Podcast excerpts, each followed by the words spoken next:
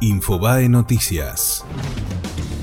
El gobierno vuelve a medir el humor social en medio de la crisis que atraviesa Cambiemos. Jaime Durán Barba se fue del país, pero la Casa Rosada dejó el análisis del escenario electoral en manos de un psicoanalista español. Por ahora, Mauricio Macri buscaría la reelección y esperan que Cristina Kirchner oficialice su candidatura en un mes. Boca venció a Vélez por penales y es semifinalista de la Copa de la Superliga. En los 90 minutos igualaron 0 a 0, al igual que en el partido de ida. Las ejecuciones desde los 12 pasos falló Cufré y el Ceneice estuvo preciso. Se medirá ante argentinos en la próxima fase. Cayó una banda de funcionarios públicos que estafaba al gobierno bonaerense con compras truchas. Obtuvieron millones de pesos con los que compraron yates, cuatriciclos, vehículos y motos de agua, entre otros objetos, a través de compras falsas con 600 tarjetas de débito. Hay dos detenidos. Nueva iniciativa para combatir las fake news en la campaña electoral.